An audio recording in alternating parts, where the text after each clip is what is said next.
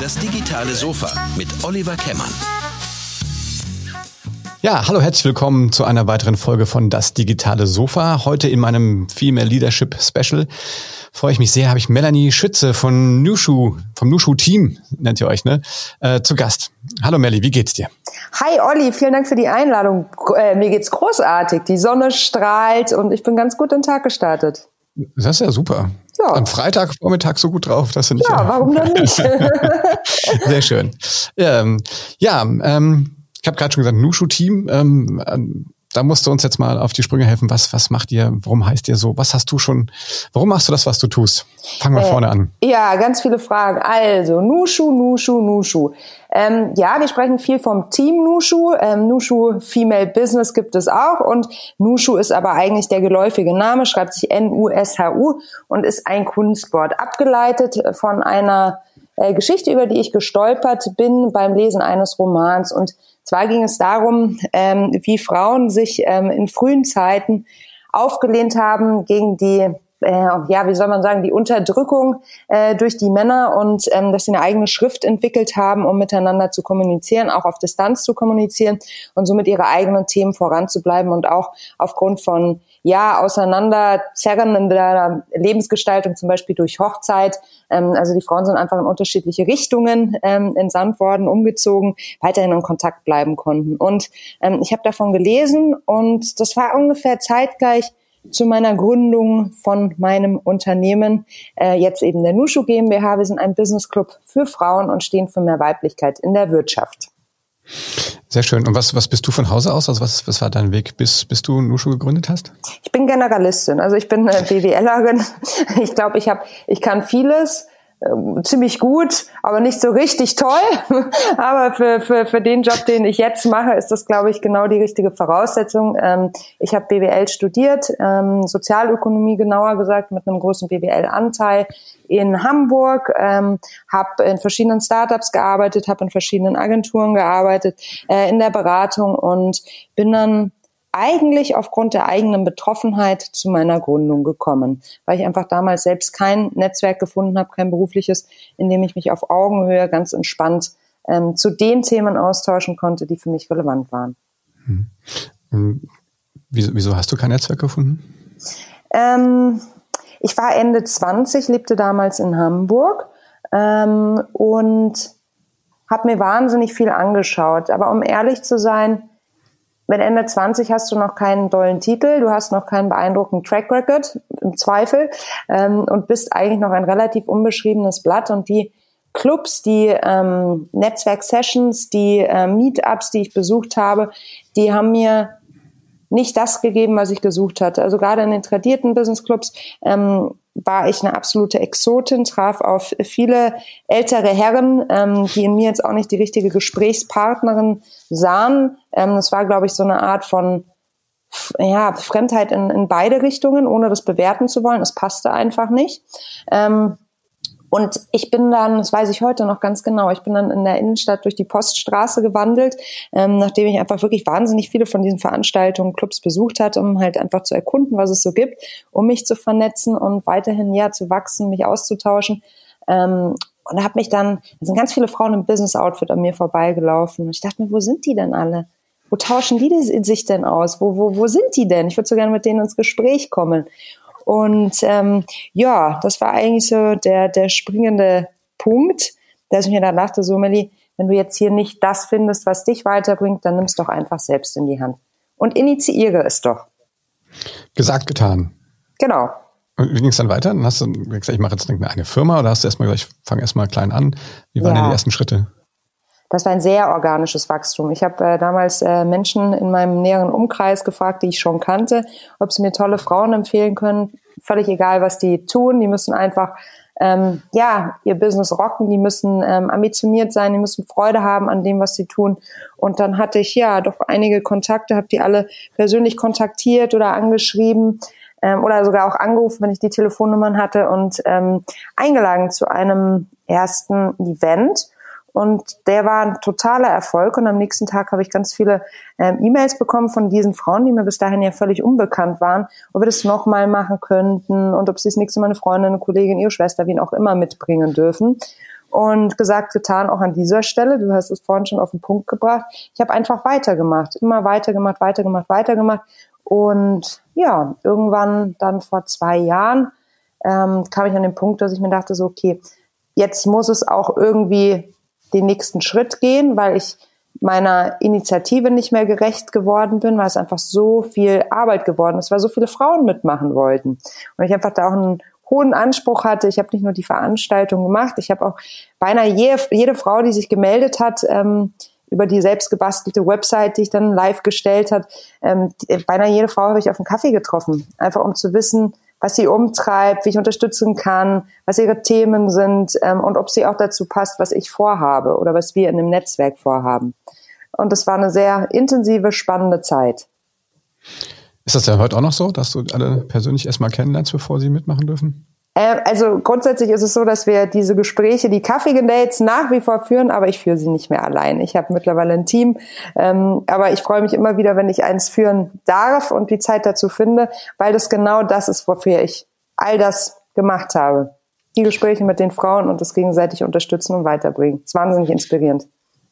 Ähm, wie ist das denn, wenn man bei euch mitmachen will? Was muss man denn dann machen, außer Kaffee trinken können? Ja, Kaffee trinken können. Man muss, ähm, also wir sind ein Business Club für Frauen. Wir sind branchenübergreifend und positionsunabhängig ähm, äh, aktiv. Das bedeutet erstmal Arme auf. Durch Corona haben wir sehr schnell digitalisiert. Wir waren davor abhängig von den Standorten, von den Hubs, also wo wir auch live die Events vor Ort machen konnten. Das ist natürlich jetzt durch Corona anders geworden. Wir konnten unser Angebot somit demokratisieren, also noch, noch, noch viel mehr Frauen erreichen. Wir haben jetzt äh, Mitglieder in Österreich, in der Schweiz und es kommen immer mehr dazu, auch für Frauen auf dem platten Land. Ähm, mal salopp gesagt, äh, ist das jetzt mittlerweile eine wunderbare äh, Möglichkeit, bei uns mitzumachen und man muss sich bei uns melden und mit uns in Austausch gehen. Das ist die Grundvoraussetzung, um Mitglied zu werden. Wir sind nichts Anonymes, wir legen ganz viel Wert auf persönlichen Kontakt und Austausch. Ja. Ähm, wie ist das, das Geschäftsmodell von der Nushu GmbH? Also wie, wie, wie kannst du das refinanzieren, was du da machst? Genau wie jeder Business Club. Wir finanzieren uns über Mitgliedsbeiträge, mhm. haben äh, genau Mitgliedsbeiträge, Kooperationen mit Unternehmen, all die klassischen Dinge, mit denen sich ein Business Club finanziert. Ja. Ähm, was glaubst du, die ähm, was können, ähm, was lernen die, die Frauen bei euch im, im Business Club? Also lernen müssen sie erstmal nichts, weil die sind schon gut so, wie sie sind. Es ist ja nicht so, als hätten sie einen, einen Mangel. Sie sind nur sehr wissbegierig und wollen über sich selbst hinauswachsen. Das heißt, das, was wir lernen, find, klingt, klingt für mich immer so ein bisschen nach Erziehung im Sinne von, weißt du, wir belehren. Das ist überhaupt nicht nötig. Die Frauen, wir haben so unglaublich tolle Frauen im Tinushu. Mhm. Es geht um gegenseitige Inspiration, es geht um gegenseitigen Austausch. Und ähm, was wir natürlich versuchen mit unseren vielfachen Events. Wir haben im Monat zehn Events locker, jeden Monat. Ähm, immer wieder den Spin hinzukriegen, dass ein Aha-Moment rauskommt, dass einfach für dich ein Punkt rauskommt, wo du sagst, ach krass, die hat auch genau dasselbe Thema, wenn es darum geht, das Team zu managen und ist so damit umgegangen. Ja, das ist ein guter Ansatz. Mhm. Ich probiere das auch mal. Es geht ganz, ganz viel um Erfahrungsaustausch und deshalb kann ich dir nicht so genau sagen, was sie, was sie bei uns lernen. Wir sprechen immer, also die Mitglieder und wir, wir sprechen immer vom Nushu-Effekt. Das ist das, wenn einfach Magie passiert sei es im, in Form von einer besonders tollen Vernetzung, die ein Unglaubliches möglich macht oder im Sinne von einem wirklichen Aha-Erlebnis. Also das ist ganz individuell, weil ähm, so divers wie unsere Frauen sind, sind natürlich auch die Learnings, die man so mitnimmt. Hm. Ja, wobei ich finde jetzt Lernen, also alles, was du beschreibst, das verstehe ich unter Lernen. Mhm. Also ich finde für mich halt, wenn man nicht mehr lernt, ähm, also für mich ist Lernen jetzt kein Ausgleichen von einem Defizit, sondern eher, ich bin ja das ist ja alles, was oben drauf kommt. Ich glaube, wenn man aufhört zu lernen, ähm, dann, ich lerne jetzt schon auch wieder, ne? Von dir zum Beispiel. Ja. Das also das stimmt. Jetzt, ohne dass ich jetzt hätte eine Makel hätte.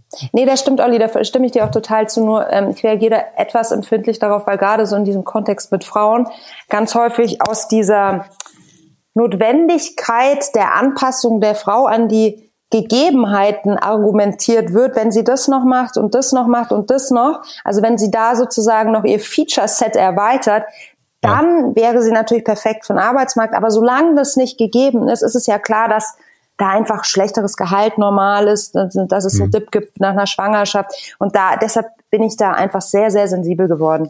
Okay, ja, das, das so, ich kann das verstehen. Mhm. Ähm, so hatte ich das nicht gemeint. Gut. ähm, was ist denn, ne, was glaubst du, was muss denn ähm, passieren, quasi, dass, ähm, dass sowas wie Nushu quasi über, überflüssig wird? Auch wenn du das nicht gerne hörst, jetzt vielleicht als Geschäftsfrau. Ähm, aber ähm, was, was glaubst du, was sind denn die wichtigsten Sachen, die eigentlich in unserer Gesellschaft passieren müssen?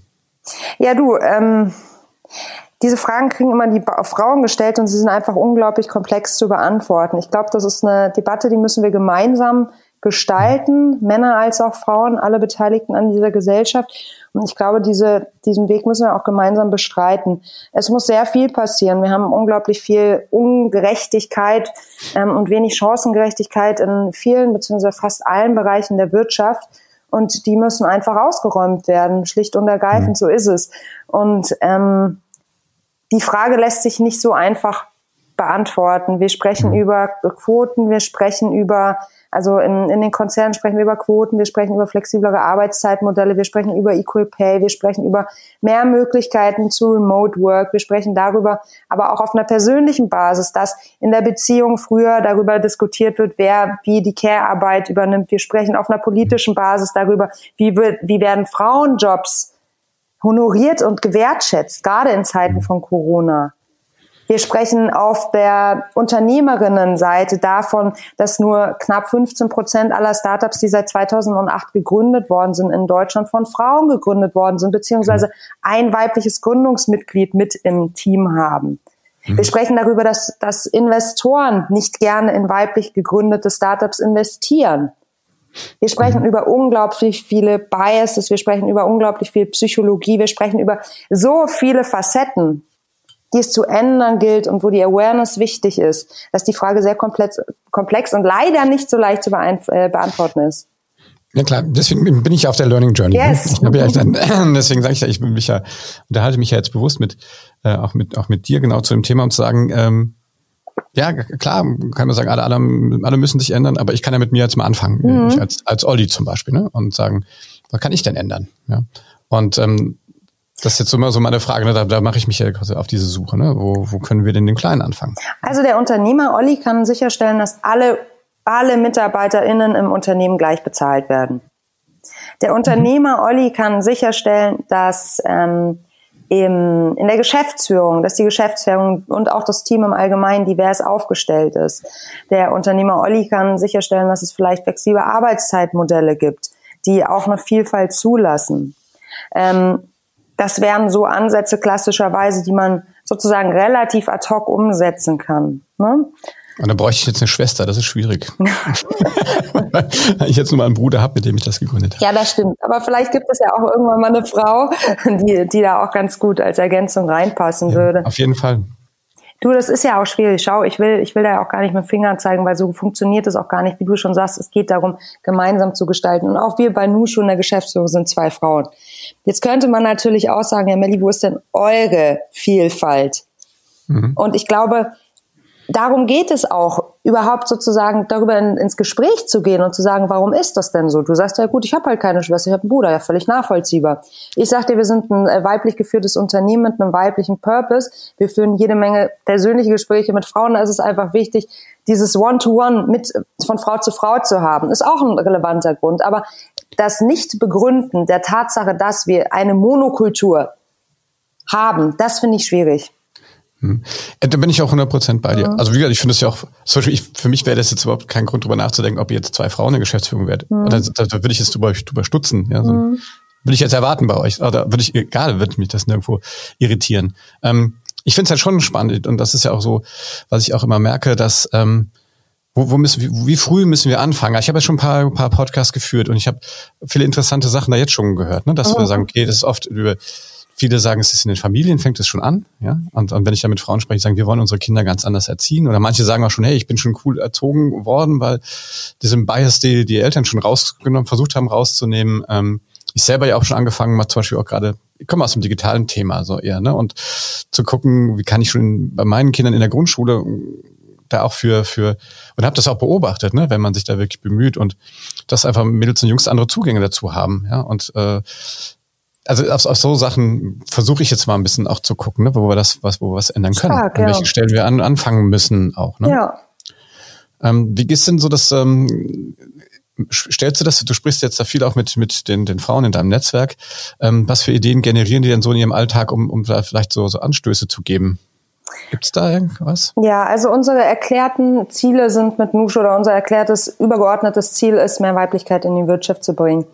Ähm, mhm. dadurch, dass wir eben so divers aufgestellt sind, branchenübergreifend, positionsunabhängig, ähm, erlebt jeder das auch ganz individuell. Und wir glauben daran, dass wir nicht länger auf Geschenke aus der Politik warten sollten, sondern selbst in die mhm. Aktion treten sollen. Weil es auch was mit Mündigkeit zu tun hat und weil es auch was mit Selbstverantwortung zu tun hat und weil es auch was mit Gestaltung zu tun hat in der Realitäten, in denen wir leben wollen. Und deshalb lebt jede das sehr, sehr individuell. Das kann sein, dass du die im Meeting nicht mehr vom Kollegen ständig ins Wort fallen lässt. Das kann sein, dass du vielleicht auch mal schneller die Hand hebst, wenn es darum geht, wer befördert werden soll oder wer diesen Job machen soll oder wer diesen Vortrag halten darf. Ähm, es geht darum, dass man sich finanziell nicht nur um die eigenen Löhne und Gehälter Gedanken macht, sondern auch um die eigene Absicherung. Es geht um ganz, ganz viele Anstöße, die vielleicht von außen nicht unbedingt sichtbar sind. Aber wir setzen auf den, wie sagt man, ist es der Butterfly-Effekt? Wenn so ganz, oder der Kolibri-Effekt, weißt du, was ich meine, ja. Olli? Wenn, ja, eine kleine Sache fängt an und dann wird sie boom, zum großen Ding, ja. Weil jede Frau von uns in ihrem sozialen Umfeld Macht hat. Jede von uns. Wir haben Einflussbereich. Wir, wie du gerade schon gesagt hast, wir haben die Kinder. Mit denen ziehen wir die Zukunft groß. Das ist Macht. Wir haben ja. Einfluss in unseren, wir sind Wählerinnen. Wir haben Einfluss über unsere, unsere, über unseren Konsum. Die Frauen, die bei uns sind, das sind ja alles Akademiker und sind gut ausgebildete, sehr gut ausgebildete Frauen. Der Arbeitsmarkt ist höchst interessiert an diesen Kandidatinnen. Und jetzt geht es eben darum, auch selbstbewusster zu werden und zu schärfen, dass dem eben so ist. Und ich glaube, was wir Frauen gerade brauchen und wahrscheinlich auch für die nächsten Jahre noch brauchen, ist eine ordentliche Portion Mut, weil die Bedingungen sich einfach auch von den letzten Generationen zu unserer Generation hin verändert haben. Und dem passen wir uns an. Da sind wir, da laufen wir glücklicherweise auf dem Faden von unseren Großmüttern, von unseren Mamas. Die haben schon alle echt ganz schön Gas gegeben, um das alles zu ermöglichen. Und wir müssen jetzt weiterhin den Weg bereiten, damit unsere Töchter noch weniger Schwierigkeiten haben in Zukunft und wir wirklich irgendwann eine chancengerechte Zukunft und Welt erreichen. Ich glaube, das wünschen wir uns doch alle. Ja, das wünsche ich mir auch, ehrlich gesagt, als, äh, als Unternehmer. Ja, absolut. Weil ich glaube auch, ähm, weil ich auch glaube, ich habe ja auch eigentlich kein Interesse daran, so eine Monokultur mhm. zu haben. Ja? Ähm, trotzdem glaube ich, die, ähm, ich versuche immer so lösungsorientiert zu denken. Ja. Ne? Und ich habe ja, ich habe mir hab dieses, dieses Projekt ja angefangen, weil ich ja irgendwann so eine Selbstreflexion gemacht habe, habe ja selber drauf geguckt, jetzt machst du so viel Podcasts, warum sind denn zehn Prozent Frauen? Ja. Ohne dass ich jetzt gesagt habe, ich suche mir jetzt nur die Männer raus, ja. sondern das ist ja passiert irgendwie. Ne? Und ähm, und wenn man da jetzt so, so drauf guckt, dann ist es ja vielleicht so, vielleicht brauchen auch die Männer da an der Stelle Hilfe, ja, um auch vielleicht auch mal diese, diese Selbstreflexion auch zu, hinzukriegen, die das vielleicht auch gar nicht, weil sie vielleicht auch sozialisiert wurden, so sehen. Ne? Und ähm, und ich glaube, ich habe was neulich was Schönes in einem, in einem Podcast äh, gehabt. Ähm, das waren die, die Mädels von Brain Talk. Ähm, die sagte, ich führe weiblich und äh, hatte dann gesagt, dann habe ich nachgefragt und hat sie eigentlich im Prinzip agiles Arbeiten quasi formuliert. Also viel mit äh, auf horizontaler Ebene kommunizieren, mhm. äh, dem Team Vertrauen entgegenbringen. So, und da ich, das ist total interessant, dass ähm, ne, wo das agile Arbeiten eigentlich von 15 Männern eigentlich mal irgendwann so definiert wurde. Ja, ja ob das genau dieses dieses Thema ist, ne, dass es genau ähm, dass, dass man das gar nicht mal so, so, so reflektiert, was ist denn jetzt weiblich und, und männlich, sondern dass man irgendwann sagt, das ist das bessere Arbeiten. Ja? Total. Oder das, das effektivere Arbeiten und ich muss mich gar nicht mehr irgendwann darüber unterhalten, ob das jetzt männlich oder weiblich ist. Das fand ich jetzt interessant. Mhm. Ähm, wie, wie guckt ihr euch so Sachen bei, bei, bei Nushu an? Also analysiert ihr auch so ein bisschen, ähm, woran das irgendwie, irgendwie alles irgendwie liegt? Also warum ist das jetzt so, dass es kein Equal Pay gibt? Also es interessiert mich ja ganz ehrlich. Also geht da wirklich jemand hin in der Chefetage und sagt, oh, die Frau, ihr kriegt mal zehn Prozent Abzug? Wie, was passiert da? Naja, ich glaube, Olli, am Ende des Tages ist das, ähm, ist der Grundgedanke, wir leben in einer männlich geprägten Welt. Aus ganz unterschiedlichen Gründen ist es halt nun mal so gekommen, speziell im Bereich Wirtschaft.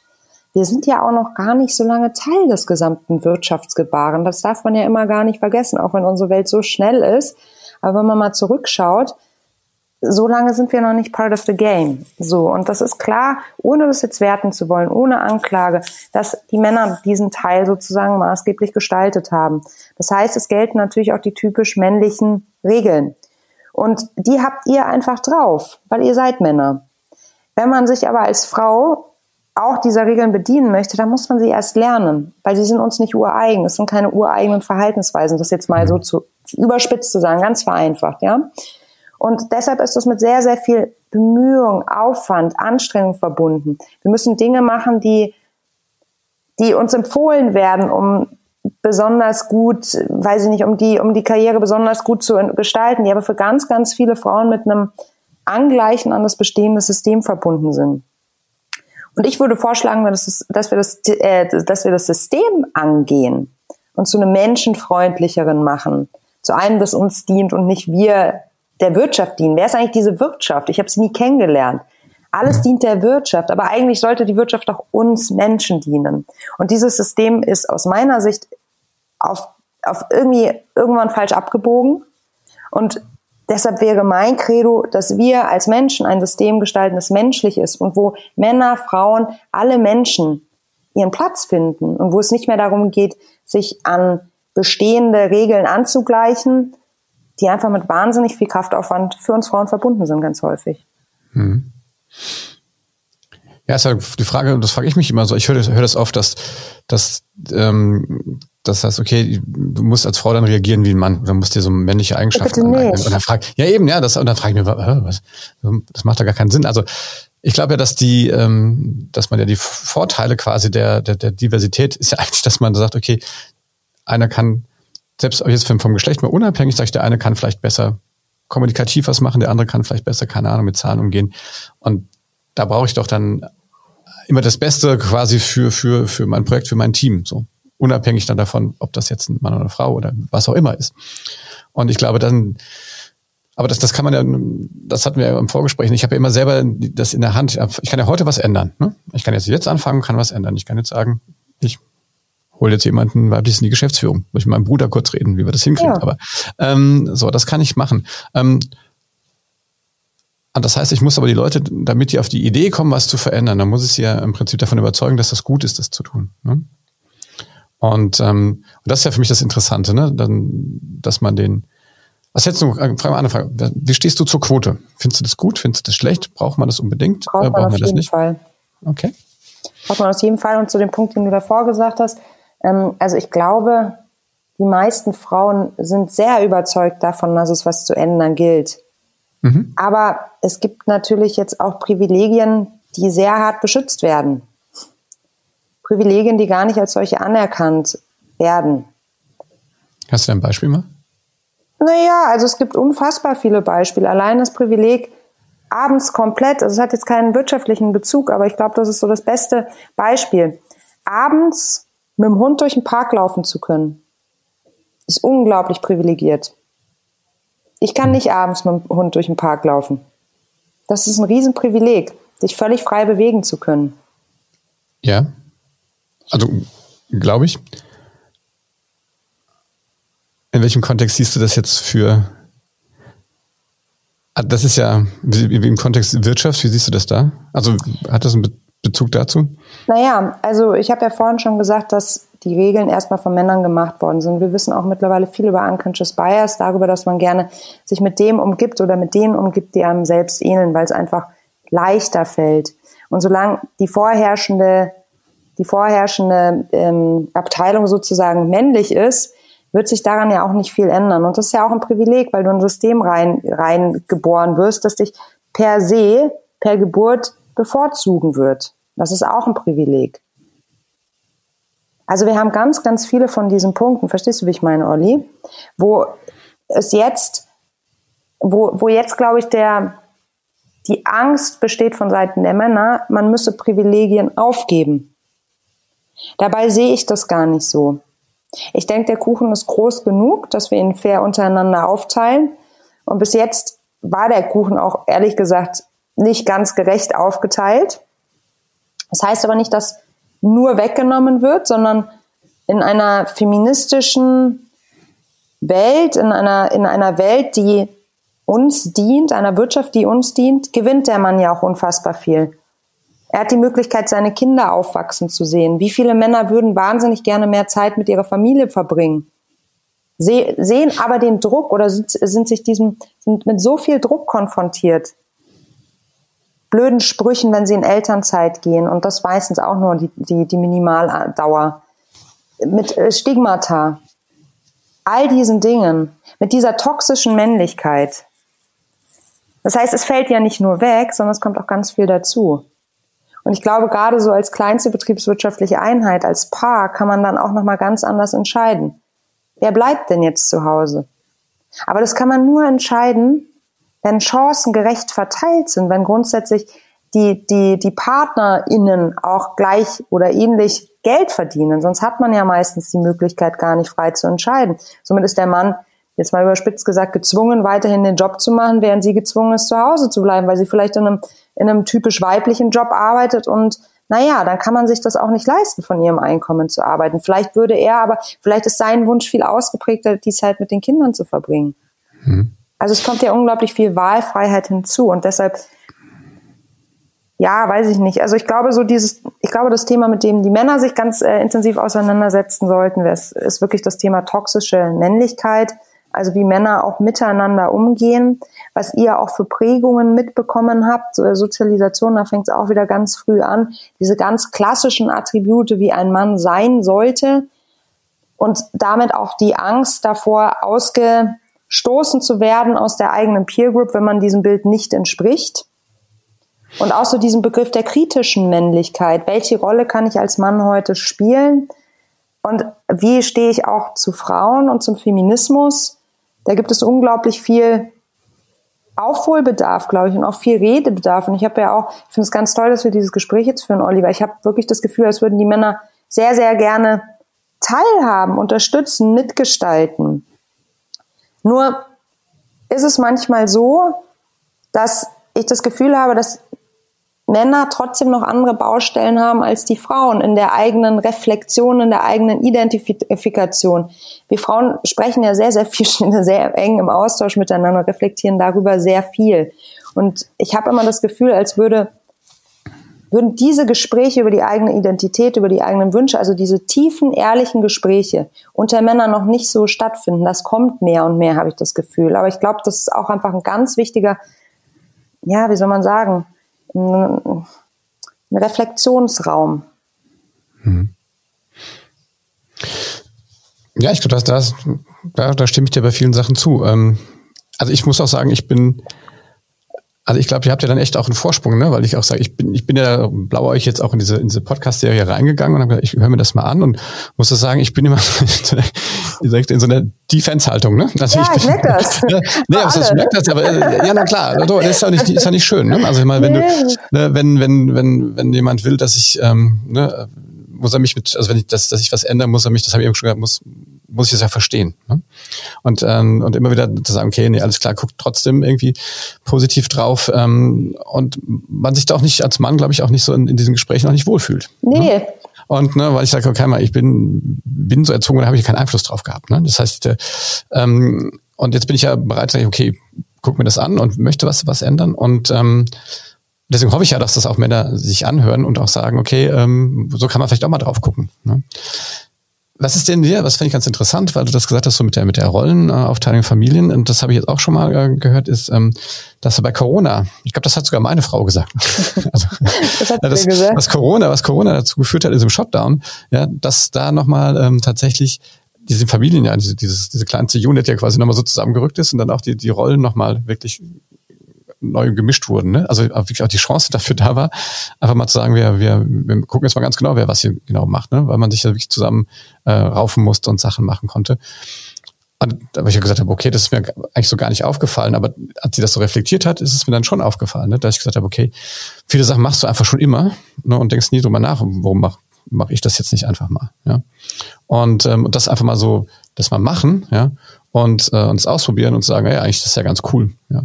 Ich glaube, man braucht ja immer dann so, man muss über die Klippe geschubst werden, ne, um sowas mal auszuprobieren. Und ich glaube, wenn man da nicht ausbricht oder nicht mal einen Impuls von außen kriegt, dann denk mal drüber nach und guck da mal an, du kannst es jetzt selber, du kannst jetzt einfach mal selber ähm, da Veränderungen machen. Und ich glaube, das ist für Männer, glaube ich, wichtig, da auch mal ähm, sag ich mal, sowas in, in homöopathischen Dosen mal vermittelt zu kriegen.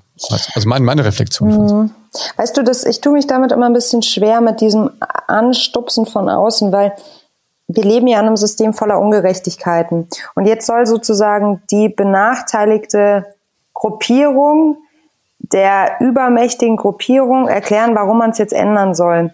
Und ich habe dir ja vorhin schon gesagt, dass das Ganze... Na, da vielleicht kurz, dann, darf ich da kurz? Ich ja, meinte ja gar nicht, dass die Frauen, die Frauen sondern vielleicht kann, kann, kann ich ja auch andere Männer anschubsen, denk mal drüber nach. Also, ne, also diese, diese, diese, ich sehe das jetzt, ich erwarte nicht, dass die Frauen mir jetzt sagen, was ich zu tun habe. Ich, hab, ich sehe das schon als meine Aufgabe, mich drum zu kümmern. Ja, ja? aber ich glaube, so dieser Impuls, das ist genau das, was du ansprichst. Ich glaube, diese, diese, wie sagt man, diese Achtsamkeit und dieser Impuls, der kommt ja bei ganz vielen Män Männern, das ist echt so witzig zu beobachten, aber es, jedes Mal wieder äh, merkt man es, wenn die eine Tochter bekommen, wenn die Papa werden. Dann kommt irgendwie so mehr Betroffenheit für das Thema auf. Das ist irgendwie ganz interessant zu beobachten. Und ich frage mich immer, warum es so diesen, diesen externen Impuls braucht. Es ist ja nicht so, als würden wir Frauen mit unseren ja, unsere Gedanken nicht breit teilen. Also es gibt Regalmeter an Literatur dazu. Es ist so viel gesagt und geschrieben worden. Und nach wie vor sind wir ja doch in einer Situation, wo sich die Dinge unfassbar langsam verändern.